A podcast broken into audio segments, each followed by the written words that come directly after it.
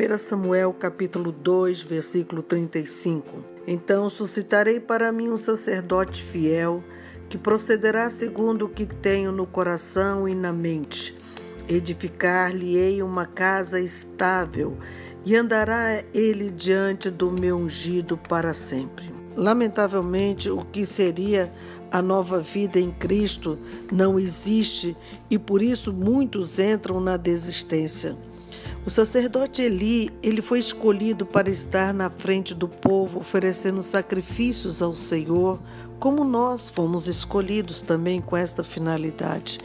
Mas o verso 28 diz: Eu o escolhi dentre todas as tribos de Israel para ser o meu sacerdote, para subir ao meu altar, para queimar o incenso e para trazer a estola sacerdotal perante mim, e dei à casa de teu pai todas as ofertas queimadas dos filhos de Israel.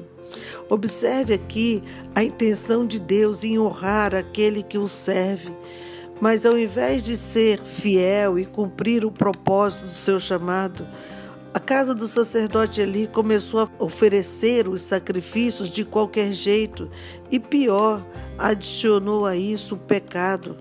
Como líderes religiosos que eram, deveriam ser modelo para o povo, para a nação de Israel. Desprezaram os sacrifícios, tomava a gordura que não era permitido, se prostituíram e o Senhor os chamou a atenção. No verso 29 diz: Por que pisais aos pés os meus sacrifícios e as minhas ofertas de manjares que ordenei que me fizessem na minha morada? E tu, porque honras a teus filhos mais do que a mim, para tu, para que tu e eles vos engordades das melhores de todas as ofertas do meu povo de Israel? Em outras palavras, Deus estava dizendo: Te chamei para realizar uma obra para mim, para santificar o meu nome, meu altar. Você e seus filhos estão profanando. Verso 30, ele reitera: Aos que me honram, honrarei, porém aos que me desprezam serão desmerecidos. As pessoas hoje falam muito de honra, querem muito ser honrados, porém, se é isso mesmo que desejam, comece a honrar primeiro a Deus e Ele mesmo vai te honrar diante dos homens. Eli e seus filhos deixaram de honrar a Deus, em consequência disso, o povo deixou de honrá-los também. Deus, irmãos, Ele zela pelo seu nome, Ele zela pelo seu altar, Ele zela pelos seus sacrifícios, tudo aquilo que lhe é oferecido no altar, Ele zela. Por isso, não podemos tratá-lo como segundo plano, colocando no colocando-nos no lugar dele. Olha que essa proposta foi colocada no passado e teve uma reação imediata dos céus, como aconteceu com Lúcifer.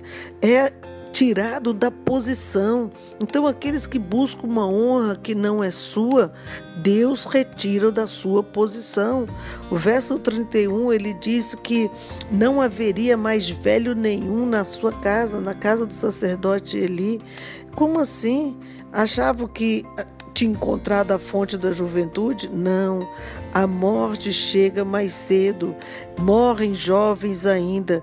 Não tem direito a nada, não tem direito à vida longa, porque a vida longa é um privilégio para aqueles que aprendem o caminho da honra. Honra teu pai e tua mãe, para que se prolongue os teus dias sobre a terra, diz o mandamento em Êxodo 20, 12. Se é um mandamento, precisa ser cumprido. O que estamos é, presenciando nos nossos dias hoje é, são tantas mortes dos jovens que nós ficamos estarrecidos. Por que tantos jovens têm morrido? Por causa da quebra desse mandamento. Filhos não são ensinados o caminho da obediência, que não obedecem seus pais, os afrontam, os desafiam, os maltratam. Amados, morrem jovens, eles não vão experimentar a velhice. Infelizmente, os dois filhos do sacerdote Eli que desonraram seu pai, que afrontaram seu pai, morreram jovens e no mesmo dia. Então, mesmo tendo líderes assim, a promessa de Deus, ela se cumpre nos nossos dias, ela se cumpre na nossa vida, porque Deus, ele zela pela sua casa, Deus zela pelo seu nome e levanta outro sacerdote fiel para ocupar o lugar daquele que tem sido infiel, que não honra a Deus nem na sua casa e nem na, na casa do Senhor. O verso 35 ele diz que foi o texto que nós lemos básico. Diz que esse sacerdote procederá segundo o que tenho no coração e na mente, ou seja, os planos do coração e da mente de Deus serão colocados no coração e na mente desse sacerdote fiel para quê? Para edificar a ele uma casa estável, para andar diante do meu ungido para sempre.